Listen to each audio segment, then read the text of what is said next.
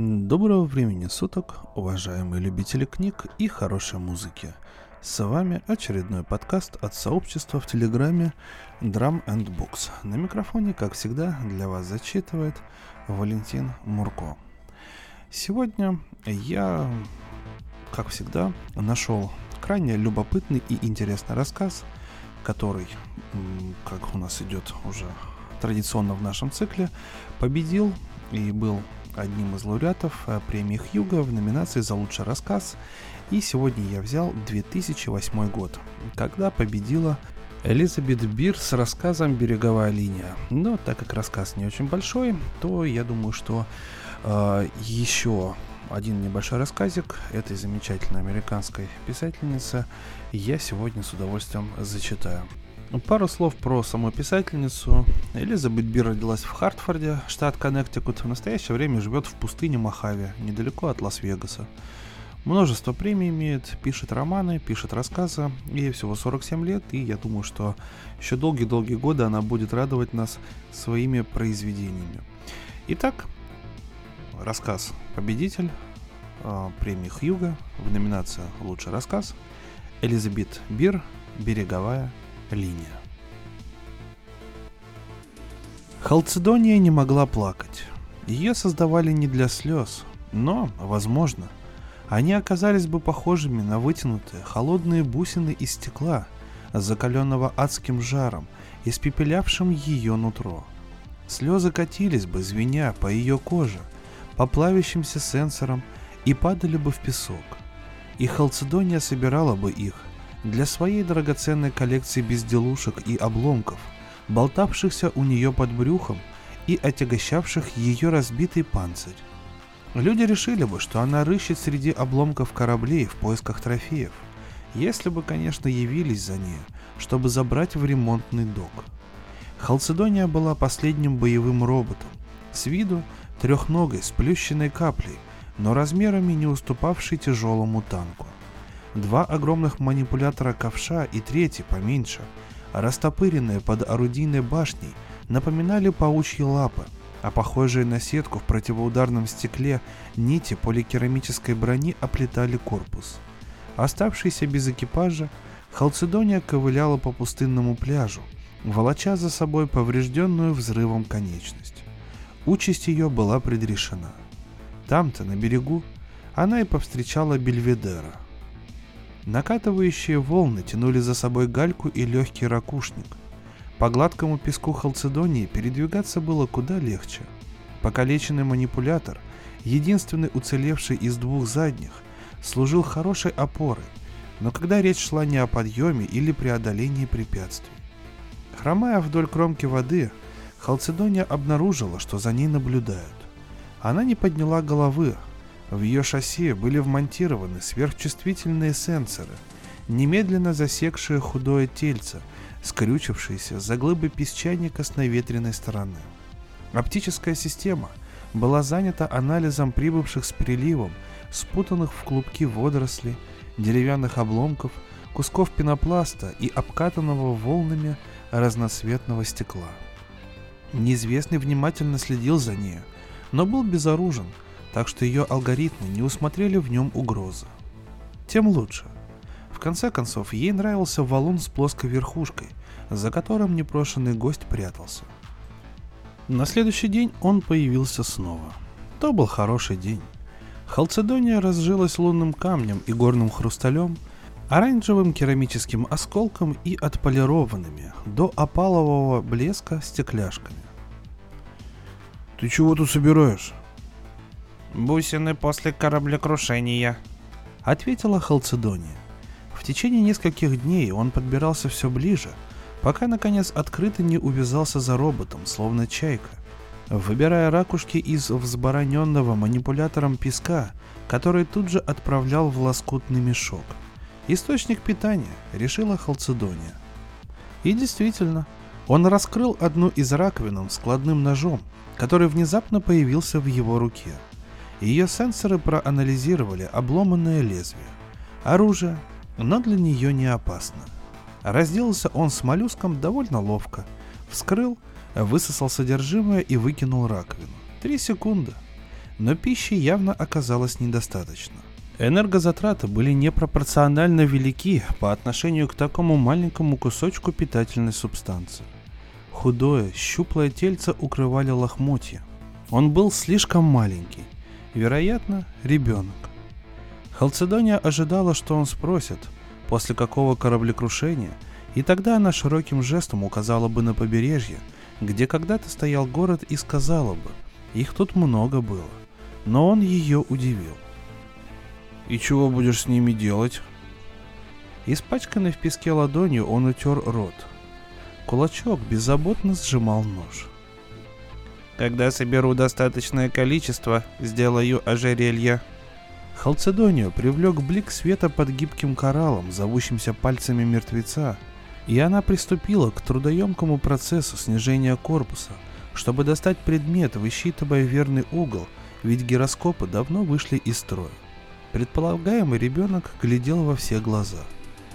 «Не-а», сказал он наконец. «Из такого ожерелья не выйдет». «Почему?» Она опустилась еще на дециметр, балансируя на поврежденной конечности. Угроза падения была минимальна. «Видал я, чего ты собираешь. Все разное». «Так и что?» Халцедония одолела еще несколько сантиметров. Гидравлика жалостно скулила. Однажды этим узлам и топливным клеткам придет конец, и она застынет на месте, изъедаемая коррозией, словно уродливая статуя. Приливы и отливы будут сменять друг друга, безучастные к ее разбитому и давно лишившемуся герметичности панциря. Там не все бусины. Манипулятор раздвинул отростки коралла, и под ними обнаружилось настоящее сокровище – Фигурка толстого весельчака из серо-голубого камня. Отверстий фигурки не было. Покачиваясь, Халцедония выпрямилась и осмотрела находку в солнечных лучах на предмет изъянов в структуре камня, которых не обнаружила. Из свободного манипулятора выехал алмазный наконечник дрели толщиной с волос, и Халцедония просверлила в статуэтке отверстие сверху вниз. Потом продела скрученную проволоку, закрепила концы и подвесила к целой гирлянде безделушек, звякавших об искалеченное шасси. «И что?» Ребенок поддел пальцем фигурку Будды и отпустил. Та качнулась, зацепив соседний керамический осколок. Халцедония подняла корпус, чтобы мальчик не мог дотянуться. «Бельведерья», — сказал он. «Привет», — отозвалась она. «Я Халцедония». На закате, когда пришла пора отлива, Бельведер прыгал и скакал вокруг, болтая без умолку, и распугивая чаек, чтобы самому полакомиться моллюсками, раковины которых он загребал пригоршнями и вырмывал в воде, прежде чем проглотить их содержимое. Халцедония почти не обращала на него внимания, прочесывая фарами мелководье. Через несколько шатких шагов она наткнулась на еще одну драгоценность спутанная цепочка с несколькими бусинами, яркие стекляшки, золотые и серебряные вкрапления. И вновь Халцедония приступила к трудоемкому процессу снижения корпуса и резко замерла, потому что Бельведер внезапно выскочил прямо перед нею и схватил цепочку. Пальцы у него были грязные, с обломанными ногтями. Халцедония едва удержала равновесие. Она уже собиралась отнять сокровища, и закинуть ребенка подальше в море, но тот поднялся на цыпочки и вытянул, что было силы, руку, передавая находку роботу. В свете фар его тень расстилалась по песку черным профилем, повторяя каждую прядь на макушке и волоски бровей. Халцедония была изумлена.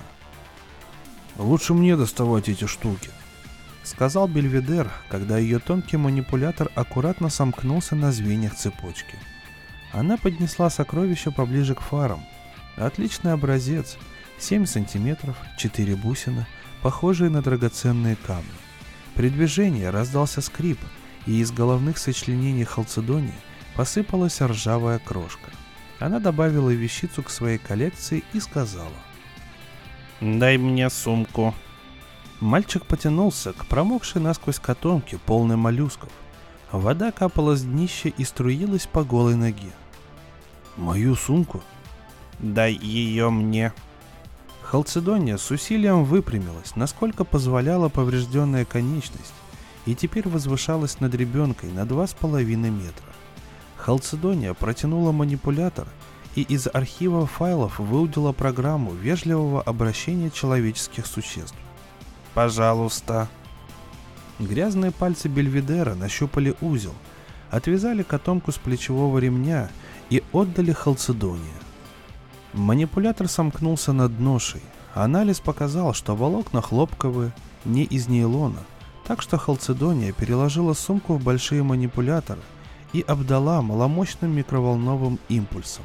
Она не должна была этого делать. Подобная активность опустошала ее топливные клетки, пополнить которые она уже не сможет. Но у нее оставалось последнее задание. Она не должна была, но не колебалась ни секунда. Из сомкнутых манипуляторов поднимался пар, и щелкали, открывались раковины моллюсков, запекавшиеся в собственном соку во влажных листьях водорослей, которыми было выложено дно сумки. Халцедония осторожно вернула котомку Бельведеру, стараясь не расплескать получившуюся похлебку. «Аккуратно, горячо», — предупредила она. Ребенок последовал ее совету и, опустившись рядом на песок, скрестил ноги. Под листом водоросли раскрытые раковины напоминали крохотные самоцветы. Бледно-оранжевые, розовые, желтые, зеленые, голубые. Россыпи драгоценных камней на подушечке из прозрачно-зеленой ульвы морского латука. Бельведер осторожно попробовал одного моллюска, и остальных умел с великой скоростью и аппетитом, разбрасывая пустые раковины. «Водоросли тоже ешь. Они богаты питательными веществами». Когда начался прилив, Халцедония продолжила поиски. Она походила на гигантского горбатого краба, лишившегося пяти конечностей. В лунном свете ее панцирь сиял, словно спинка насекомого, и болтавшиеся под брюхом путы с драгоценностями побрякивали, словно камушки, что перекатывают в ладони. Ребенок шел за ней по пятам. «Тебе надо поспать», — сказала Халцедония, когда Бельведер уселся на песчаной отмеле под возвышающимися, словно башни, глинистыми наносами. Он ничего не ответил. В динамиках зашипело, заклокотало, прежде чем Халцедония заговорила снова. Тебе надо взобраться наверх, уйти с пляжа. Эти наносы неустойчивы. Сидеть под ними небезопасно. Бельведер подобрался к краю насыпи, а выпятил нижнюю губу. «Ты же остаешься». «У меня панцирь, и я не могу карабкаться». Раскачиваясь взад-вперед на двух больших манипуляторах, Халцедония постаралась для пущей устойчивости врыть поврежденную конечность в песок как можно глубже. Но твой панцирь расколот. Это не важно. Ты должен вскарабкаться наверх. Она подняла Бельведера над головой. Тот задергался и заверещал. В испуге Халцедония решила, что причинила ему вред, но мальчишка, как оказалось, просто заливался смехом. Она посадила его на пологий склон недалеко от вершины насоса и осветила путь фарами. «Лезь!» Бельведер взобрался наверх и вернулся на следующее утро. Под заботливым присмотром робота он начал набирать вес, хотя по-прежнему бегал в грязных лохмотьях. Халцедония ловила и жарила для него морских птиц, учила разводить костер, обшаривая свою огромную базу данных в поисках пособий по уходу за человеческим отпрыском. Рос он быстро, доли миллиметров в день. Она анализировала и исследовала состав морских водорослей и заставляла Бельведера есть их, а он добывал для нее сокровища, которые Халцедония была не в состоянии подобрать. На некоторые из них реагировали датчики радиации. Для робота они опасности не представляли, но она предпочитала такие находки оставлять без внимания. Теперь на ее попечении человек. Программа требовала заботиться о его здоровье. Халцедония рассказывала истории. Библиотека ее была обширна, полна книг о войнах, морских сражениях, космических кораблях, о чем Бельведер по каким-то непостижимым причинам любил слушать больше всего. Катарсис, полагая Халцедония, повторяя снова и снова легенды о Роланде и короле Артуре, о бесстрашных Хонор Харрингтон, Наполеоне Бонапарте, капитанах Горацио Хорнблауэре и Джеке Обри. Произнося слова, она выводила их на монитор, и быстрее, чем можно было предположить, Бельведер начал читать следом за нею. Так прошло и закончилось лето. К равноденствию Халцедония обнаружила, что собрала достаточно сокровищ. Прилив до сих пор доставлял их к берегу в огромном количестве, и Бельведер по-прежнему выбирал и приносил самые лучшие. Но Халцедония уже занималась другим. Она раскладывала коллекцию на том самом плоском камне, за которым однажды прятался мальчуган. Из куска найденной меди она сделала проволоку, нанизала находки и получила нечто вроде гирлянды в несколько рядов. Первый блин комом. Чувство прекрасного у Халцедония пребывало в зачаточном состоянии, поэтому ей пришлось перепробовать различные комбинации, собирая и разбирая гирлянду бесчисленное количество раз, прежде чем она остановилась на приятной ее сенсором. Дело было не только в гармоничном сочетании форм и цвета. Халцедония столкнулась с трудностями в подборе бусин. То они не подходили друг другу по весу, и гирлянда некрасиво провисала, то топорщились в разные стороны или больше заслоняли предметы помельче. Приходилось все начинать заново. На достижение удовлетворительного результата ушли недели упорного труда.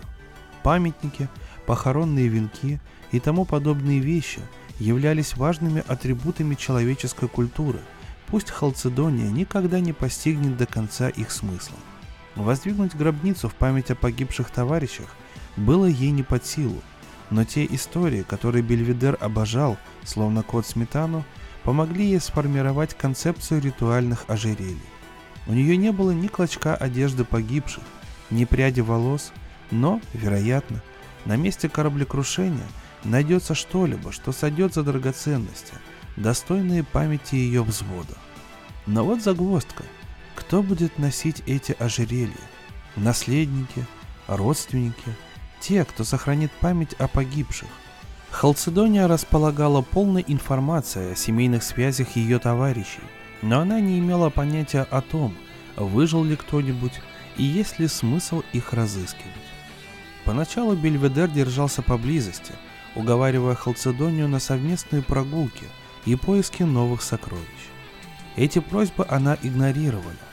Запас топлива был ничтожно мал, а с приближением зимы ее способность накапливать солнечную энергию снижалась с катастрофической скоростью. К тому же подступала пора штормов, когда путь в океан ей будет отрезан. Она была обязана исполнить свой последний долг прежде, чем окончательно выйдет из строя и мальчуган все чаще бродил в одиночестве, охотился и жарил на костре птиц уже самостоятельно. Халцедония считала это хорошим знаком. Бельведер должен рассчитывать только на себя. Вечерами, впрочем, он возвращался к ней, усаживался на свой плоский камень, помогал сортировать бусины и слушал истории. Они были пронизаны той же идеей, над которой без устали трудилась Халцедония. Живые обязаны воздать последние почести тем, кто пал.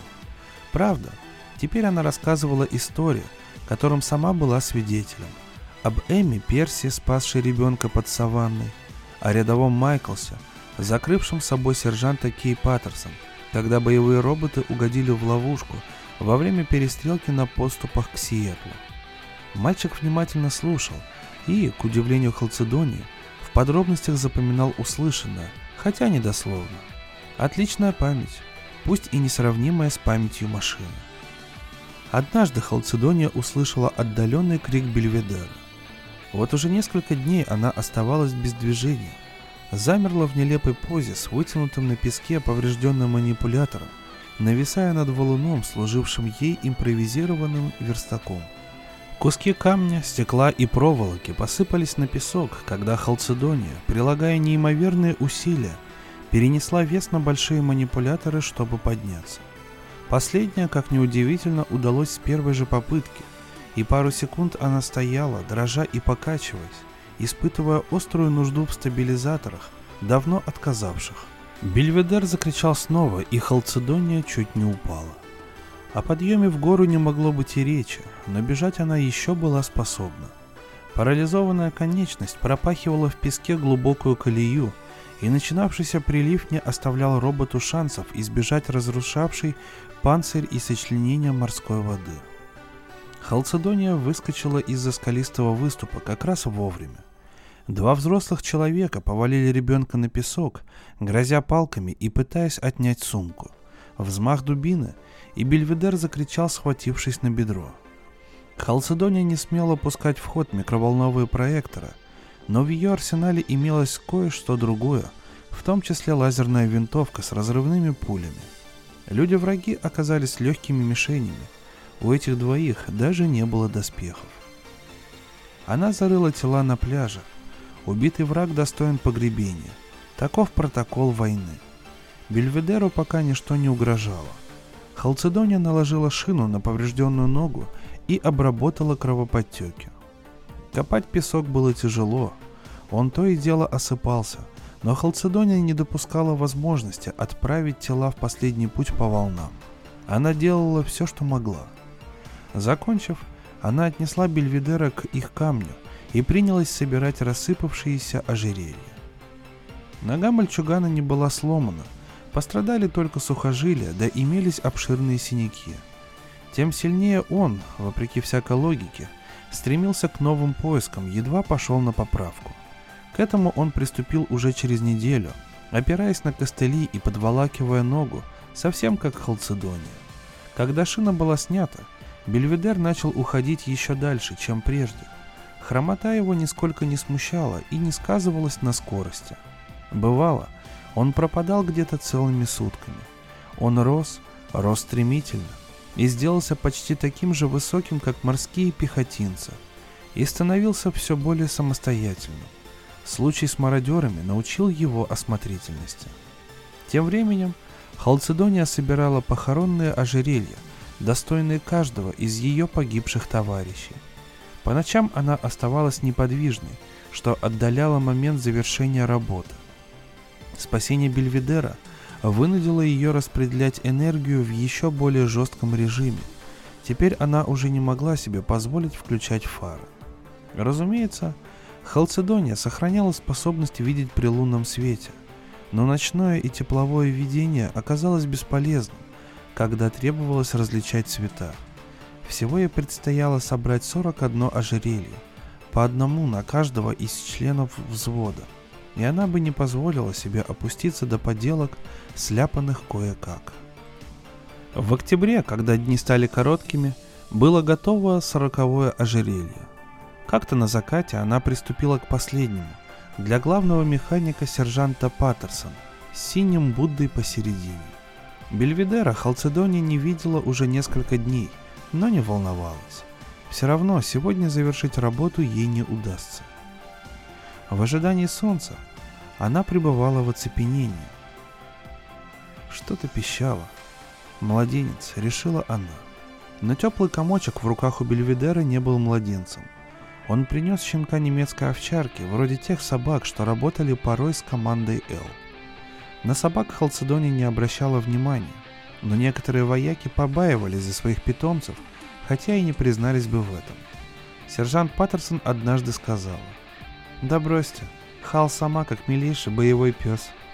И под всеобщий смех демонстративно почесала панцирь робота между телескопическими визуальными сенсорами. Щенок был ранен. Тепловые сенсоры фиксировали кровь, сочившуюся из задней лапы. «Привет, Бельведер», — сказала Хальцедония. Вот, щеночка нашел. Мальчик опустил его на потрепанное одеяло. Ты хочешь его съесть? Халцедония! Воскликнул Бельведер и прикрыл щенка руками, защищая. Она подумала. Ты хочешь, чтобы я заботилась о нем? Ребенок кивнул, и она погрузилась в размышления. Ей потребуется свет и энергия, невосполнимые запасы энергии. Антибиотики, коагулянты, хирургические инструменты, животное может не выжить. Но собаки крайне важны. Халцедония знала, как высоко их ценили. Даже больше, чем ценила своего боевого робота сержант Паттерсон. Кроме того, в базе данных Халцедонии содержалось достаточное количество информации по ветеринарии. Так что она включила фары и активировала нужные файлы. Она закончила только под утро, когда ее топливные клетки почти опустели. Взошло солнце, щенок мирно спал. Глубокая рана на его бедре была зашита, а кровоток насыщен антибиотиками. Халцедония вернулась к последнему ожерелью. Ей нельзя было медлить, ведь на ожерелье для сержанта Паттерсон пошли самые ценные, самые хрупкие и красивые бусины. Те, что Халцедония все это время откладывала, боясь повредить прежде, чем наберется необходимого опыта. Движения становились все медленнее, все мучительнее. Солнечного света не хватало, чтобы восполнить энергозатраты прошлой ночи. Но бусина к бусине, ожерелье росло. Кусочек свинца, осколок керамики, стеклянная слезинка, зародыш жемчужины и халцедоновый Будда. Ведь сержант Паттерсон была главным механиком Халцедонии. Когда солнце достигло зенита, работа пошла быстрее. Щенок дремал в тени робота. Недавно он пообедал остатками птицы, которую принес Бельведер. Сам мальчик сидел перед Халцедонией на камне и следил за ее работой. «Это для кого?» — спросил он, прикасаясь к свисающей с манипулятора гирлянде. «Для Кей Паттерсон», — ответила Халцедония, нанизывая на проволоку зеленовато-коричневый керамический осколок, напоминавший защитную расцветку униформы. «Сэр Кей», — продекламировал Бельведер. Его голос ломался и порой почти пропадал посередине слова, но на этот раз мальчик справился великолепно. Она ухаживала за конем короля Артура и была его названным братом, и держала его боевых роботов в стойлах. Похоже, он был невероятно горд своей памятью. «Она не тот, Кей», — поправила его Халцедония. «Тебе скоро придется уйти». Еще одна бусина завершила ряд, и манипулятор завязал узел. «А тебе не уйти с пляжа. Ты не можешь карабкаться». Ничего не подозревая, он беспечно взял ожерелье для Родейла и развел руки, чтобы получше его разглядеть. Бусины словили лучи света, нежно, тонко звякнули. Бельведер оставался здесь, даже когда день стал клониться к закату. Халцедония работала теперь исключительно на накопленной солнечной энергии. Едва опустится ночь, она снова погрузится в оцепенение.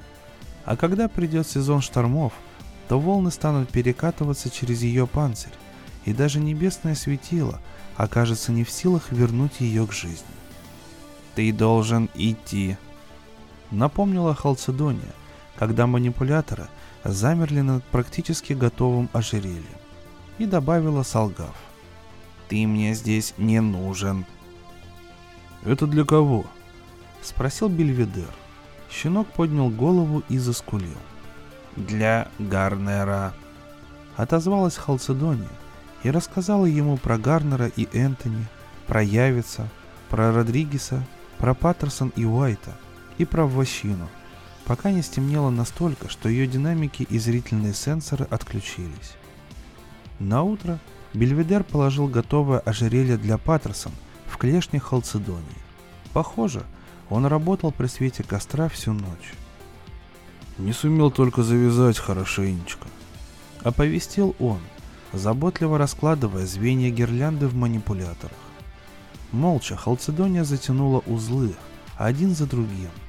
Щенок, прихрамывая, кружил возле плоского камня, принюхивался, облаивал волны чаек, семенивших по своим делам крабов. Закончив Халцедония, вытянула клешни и повесила ожерелье на шею притихшему Бельведеру. На его щеках уже рос мягкий пушок. Мужчины-пехотинцы всегда выскабливали свои щеки до гладкости – а у женщин-пехотинцев на лицах волосы не росли. «Ты сказала, это Кей». Мальчик поддел ожерелье ладонями, любуясь, как переливается на свету стекло и камни. «Для того, кто будет ее помнить». Все вместе ожерелья весили немало. Она не была уверена, сумеет ли Бельведер поднять их. Так помни ее. Ты знаешь, какое для кого. И по одному Халцедония передавала ожерелье мальчику, а тот называл имена тех, кому они предназначались. Роджерс, Родейл, Ван Митьер, Перси. Бельведера расстелил темно-синее шерстяное одеяло, и где только он раздобыл его. Вероятно, там же, где нашел щенка, и старательно разложил на нем сокровища. Они сияли. «Расскажи мне о Родейле», — потребовала Халцедония, указывая манипулятором на одно из ожерелий. Бельведер рассказал, основательно сдобрив повествование отрывками из легенды о Роланде. Вышла превосходная история, мальчик проявил себя великолепным рассказчиком. Халцедония была обязана судить строго. «Возьми ожерелья, отдай людям и расскажи им истории. Они должны перейти к тем, кто станет помнить и чтить павших». «Где ж я возьму этих людей?» Бельведер насупился и скрестил руки на груди. «На пляже их нету». «Верно», — согласилась Халцедония. «Здесь их нет. Тебе придется их найти». Но Бельведер не ушел. Вместе с собакой он продолжал путешествовать вдоль береговой линии, пока осень вступала в свои права. С каждым днем делалось холоднее. Халцедония все дольше оставалась недвижной и безмолвной. Низкое солнце возвращало ее к активности только в обеденный час. Наступило время штормов, но камень-верстак служил неплохим волнорезом, поэтому соленая вода, хотя и сковала суставы, но пока не повредила процессор. Халцедония более не двигалась и говорила крайне редко даже днем, а Бельведер со щенком использовали ее панцирь вместо укрытия. Дым от разводимых им костров закоптил ее брюхо. Халцедония накапливала энергию. В середине ноября она решила, что запаслась достаточным ее количеством и заговорила с Бельведером, когда тот вернулся с прогулки. «Тебе пора идти», — напомнила она и добавила, едва мальчик открыл рот, чтобы возразить. «Пришло время отправляться в путь». Рука Бельведера сама потянулась к ожерелью Паттерсон, которое он до сих пор носил под дырявым пальтецом, обернув дважды вокруг шеи. Со страшным скрипом она сняла остальные 40 ожерелий со своей орудийной башни. Ржавчина посыпалась из сочленений. Ты должен найти людей, которым это принадлежит. Бельведер небрежно отмахнулся. Они все мертвы. Воины мертвы, но истории о них будут жить вечно. Зачем же ты спас щенка? Он облизал губы и вновь дотронулся до ожерелья Паттерсон. «Потому что ты спасла меня и рассказывала мне историю о хороших воинах и плохих воинах. И вообще, Перси спасла бы пса, так ведь? И Хейзел Ра. Эмма Перси, Халцедония не сомневалась, спасла бы щенка. И Кевин Майклс спас бы мальчишку. Она протянула ожерелье. Кто защитит других детей? Бельведер упрямился, пряча руки под мышками. Ты не можешь карабкаться. Не могу.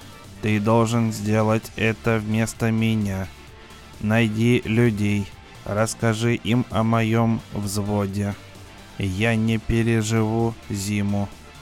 Внезапно ее осенило. Итак, я доверяю эту миссию вам, сэр Бельведер. Звенья драгоценных гирлянд сверкали на солнце, раскачиваемые ветром. Позади устало накатывали на берег свинцовые волны. Кого искать-то? Тех, кто поможет ребенку или раненой собаке.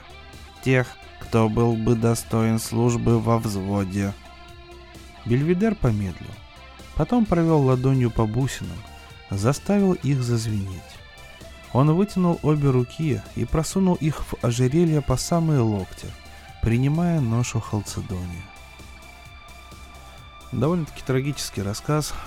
про взаимоотношения машины и человека.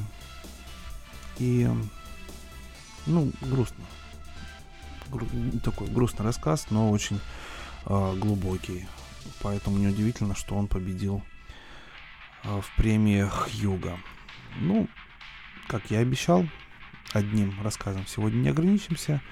И поэтому я зачитаю еще один небольшой рассказик от Элизабет Бир, который называется «Две мечты». Игла с краской все двигалась вокруг безымянного пальца левой руки Пейшенс, изнемогающей от невыносимой жары в кресле, чья кожаная обивка была покрытыми образцами татуировок. Боль ее не беспокоила. Это была многообещающая боль. Слезы щипали глаза, но Пейшенс продолжала смотреть мимо голого черепа мастера в пыльное окно. Сквозь дождь переливались драгоценным ожерельем бортовые огни космолайтера, плавно скользящего в облаках по направлению к промокшей, беспорядочной громаде космопорта, носящего название озера Пон-Чат-Рейн. В ясные ночи Пейшенс различала даже вереницу грузовых капсул, ползущих друг за другом позади него. Пейшенс закусила губу и взглянула в сторону, не на иглу, а на противоположную стену, шершавую от полопавшейся краски. Нынче от озера Панчатрейн осталось только имя — корка соли на краю разлившегося залива. Однако оно не исчезло, продолжая напоминать о себе яркими цветами бугенвилей в деревянных катках у дверей, карнавальными платформами Марди Грасс, отныне блистающими только в памяти жителей Нового Орлеана, как великое наследие города, ушедшего под воду. Рука Пейшенс лежала ладонью вверх на деревянном подлокотнике, словно в ожидании подарка. Она сидела, не зажмуриваясь, и не глядя на иглу, которая все скребла и царапала ее кожу. Длинная боржа тополиной улицы раскачивалась в такт шагам, проходивших мимо мастерской, однако пропахшая джином рука мастера оставалась твердой, несмотря ни на что, совершая хирургически точные манипуляции. Наконец уколы прекратились. Татуировщик откинулся назад, усевшись на пятки, отложил инструменты и стал привычными движениями наносить особое покрытие для закрепления рисунка. Пейшенс смотрела на свою ладонь, окрашенную индиго, признак ее каста. На правой руке переливались причудливые изумрудные и кроваво-красные узоры филигранной работы. На левой рисунками были украшены безымянный палец и мизинец, покрытые сейчас прозрачным защитным слоем. В груди нарастало какое-то странное давление. Она подняла было левую руку, поднесла ее к сердцу, чтобы ослабить напряжение, но вовремя опомнилась и опустила обратно на подлокотник. Опираясь только правой, Пейшенс поднялась и сказала «Спасибо». Дождавшись, когда мастер стянет перчатки и смоет кровь, она протянула ему полную горсть денег. Его кожа имела цвет ила, не изменившийся с рождения, как у всякого ремесленника. Голографические купюры, которыми она расплатилась, блестели на этом фоне, как рыбья чешуя. Еще немного, и вся кисть будет раскрашена. Он провел ладонью по лоснящемуся от пота черепу. На нем самом татуировки начинались от запястий.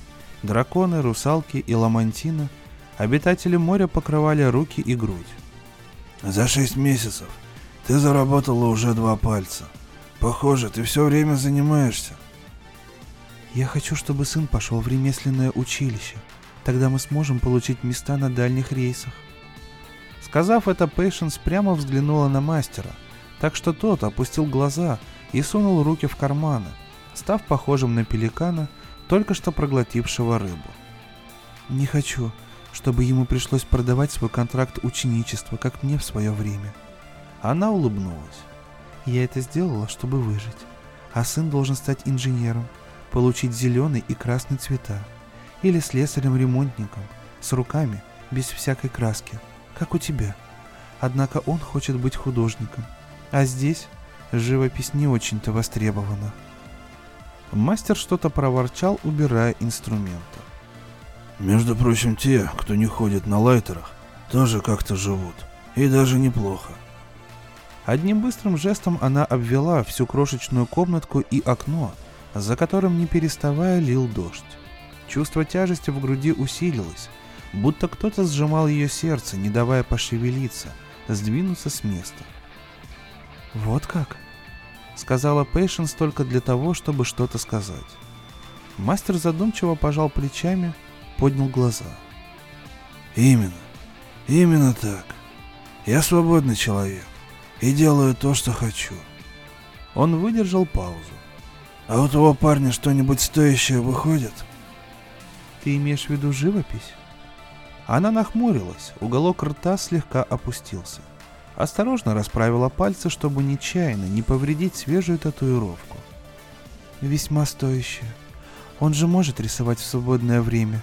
Это будет как хобби, верно?»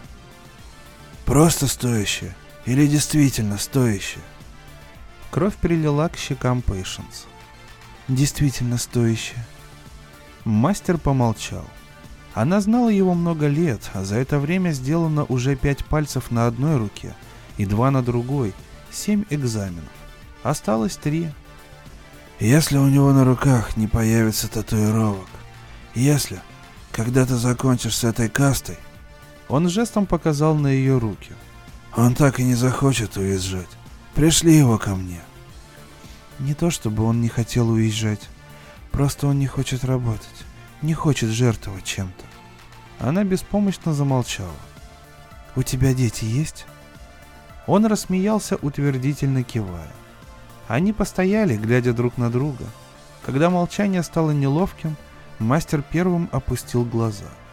Пейшенс кивнула на прощание и быстро вышла. Задержавшись на палубе в ожидании, пока нанокожа, покрытая бисеринками дождя, адаптируется к погоде, она смотрела на лайтер, ведущий за собой караван космических кораблей с грузом, который опускался на поверхность озера тихо, как осенний лист. У ног суетились пятнистые крысы. Она перегнулась через перила над водами канала Тополиной улицы, наблюдая за швартовкой. Волна, поднятая караваном, мягко ударила в длинный составной борт баржи, так что Тополиная улица закачалась под ногами Пейшенс. Волосы, промокшие от дождя и пота, противно липли к шее. Запахи острого перца и кипящего соуса перебивали вонь грязной воды. Вцепившись в поручень здоровой рукой, она следила, как другой караван набирает высоту. Тиски страха, сжимавшие грудь, наконец ослабли. «Хавьер Александр», — бормотала она, идя по качающемуся мосту. «Лучше бы тебе быть дома своей постели, целым и невредимым, мальчик мой. Лучше бы тебе быть дома, в своей постели. Из такого города, как затонувший Новый Орлеан, просто так не уходит. Из такого города, как затонувший Новый Орлеан, улетают. Кто может? А кто не может, что-нибудь делает, чтобы смочь. Хайви лежал на спине в теплой, как кровь, луже, где смешалась морская и дождевая вода – на дне лодки и следил за движением нижних габаритных огней большого каравана, плывущего над ним. Лодку он, можно сказать, одолжил на время. Освещенное огнями города небо переливалось всеми оттенками розового и оранжевого, и на этом фоне силуэты судов были похожи на нитку жемчуга. Они казались совсем близко, на расстоянии вытянутой руки. Хайви даже пошевелил светлыми, нетатуированными пальцами. На мгновение дождь над ним расступился, как занавеска. В лицо ударил ветер от двигателей каравана и снова полил непроницаемый, как море. «Красиво», — прошептал он. «Чертовски красиво. Мэт. «Хайла, ты здесь?» Услышал он шепот в ухе сквозь треск помех. Они не могли себе позволить хорошего оборудования. Все либо украденное, либо самодельное. Но им было на это плевать. Еще бы. Это ерунда по сравнению с возможностью подобраться так близко к космическому кораблю. Черт, Мэт, последний прошел у меня прямо над головой. Ты здесь? Забуянь. Вот дерьмо. Чертов шпангоут. Пока Мэт откашливался и отплевывался, Хайве вцепился руками и ногами в борт шлюпки. Поднятая караваном волна настигла его, подхватила лодку и стала трепать, как собака, играющая с тряпкой. Старое липкое дерево царапало ладони. Он сильно разодрал ашпангоут кожу на голове, и из раны, разъедаемой соленой морской водой, сочилась кровь. Содержимое сетчатой сумки, привязанной к поясу, ударило Хайве в живот. Он охнул и вцепился еще крепче. От напряжения страшно болело все тело. Когда волна улеглась, он все еще был в лодке. Схватив сумку, мальчик стал лихорадочно ощупывать находящиеся в ней банки, пока не убедился, что они влажные от дождя, а не от вытекшего растворителя. Убедился в основном за счет того, что кожа на руках осталась холодной и не начала облизать клочьями. Мэт, ты меня слышишь? Долгая тишина, от которой сжимается все внутри. Потом раздался какой-то рыгающий звук. Похоже, Мэт наглотался морской воды. Жив. Черт, этот парень мог бы сесть и помягче, а? Есть немного. Сдвинув сумку на бок, Хайве достал весла, и едва они коснулись воды, принялся грести. Может, это его первый полет. Ладно, Мэт, давай-ка прижжем эту гадину. Пейшенс медленно двигалась в сторону дома. По дороге заходила в открытые магазины, с интересом рассматривала выставленные товары, надеясь переждать дождь и избавиться от изматывающего душу страха. Она расплачивалась, с ее разноцветных пальцев капали чешуйки денежки, как капали с таких же пальцев других учеников на контракте, выкупающих свои контракты и сдающих экзамены, вроде нее и с окрашенных индиго рук тех, кто подобных амбиций лишен, и с нетатуированных пальцев ремесленников, заполнивших базар. Монетки перетекали в расцвеченные хной ладони торговцев с характерно раскачивающейся походкой моряков. Под их шагами мостовая гудела, и гулкое эхо отдавалось в пустом пространстве между дощатым настилом и водой. От дренажных систем и дамп не было никакого толку. В этой части мира воды оказалось слишком много – чтобы попытки отгородиться от нее принесли хоть какой-нибудь результат. Оказалось, что под этим городом нет никакой надежной почвы, некуда вбить сваи, чтобы строиться. Но из такого города, как Новый Орлеан, парализующего человеческое воображение, просто так не уходит. Поэтому его разрозненные части всего лишь пустили плавать по поверхности Мексиканского залива, свободно катящего волны под городскими мостовыми. Всего лишь. Лайтеры приводили караваны в озеро Панчатрейн и уходили снова. На твердую землю слишком тяжелые корабли сесть не могли. Они жадно всасывали солоноватую воду через водозаборники в днище, разделяли ее на водород, кислород, соль, микроэлементы и чистую питьевую воду. Притащив один караван судов, сразу подцепляли следующий. Выходили в море, поднимались в небо, и так снова и снова, бесчисленное количество раз. Иногда им требовались техники и квалифицированные рабочие. Из касты неквалифицированных рабочих, касты, живущих на пособие, таких не брали. У них были ладони цвета индиго, как у тех, кто в старину вкалывал на джинсовых фабриках. Не брали преступников с руками черного цвета. И никогда не брали художников. Стоя под навесом, Пейшенс наблюдала за смышленными, молью траченными крысами, которые сновали по своим делам по всему рынку. Нанокожа моментально впитывала выступающий пот. Показались огни следующего лайтера. Она бережно прижала к груди ноющую кисть. Ручки заметно потяжелевшей сетчатой сумки глубоко врезались в правое запястье. Дальше тянуть время невозможно. Лучше бы мальчику быть дома в постели, произнесла она, никому не обращаясь. Повернулась и направилась домой. Постель Хавьера оказалась пуста, просто не намокли от дождя, лившего через открытое окно. Вцепившись в раму правой рукой, неловко потянула вниз. Ее квартира находилась в доме, которому было несколько сотен лет. Пейшенс расправила занавеску, и тут раздался звонок видеофона. Хайве притиснулся к причудливо изогнутому борту буксира, прижав обе ладони к многосантиметровому слою прозрачного кристалла пласта. Обшивка глухо гудела под его руками. Где-то там, в глубине, помпы толчками качали воду в резервуары, будто билось сердце. Здесь рабочие, суетившиеся на корме, открепляя груз от буксира, не могли видеть Хайва и его примитивное суденышко. Мэт, ты меня слышишь? Сквозь треск помех послышался голос друга, дрожащий от возбуждения. «Слышу. Ты там?» «Ага. Сейчас я его прижгу. Следи, как бы не нагрянул патрульный катер». «Ты ставишь и мое имя. Помнишь?» «Я тебя когда-нибудь обманывал? Будь спокоен. Я поставлю оба имени, и мое, и твое. А ты разукрасишь следующего, и тоже подпишешь от нас обоих. Только представь, сколько народу его увидит по всей галактике. Это покруче открытия галереи. Мэт не ответил, но Хайви знал, что тот лежит в луже, на дне своей шлюпки сразу за цепочкой огней разметки, мерцающих сквозь дождь. Следит за патрульными катерами. Дождь осложнял дело. Хайве предстояло прикрепить купол к борту буксира.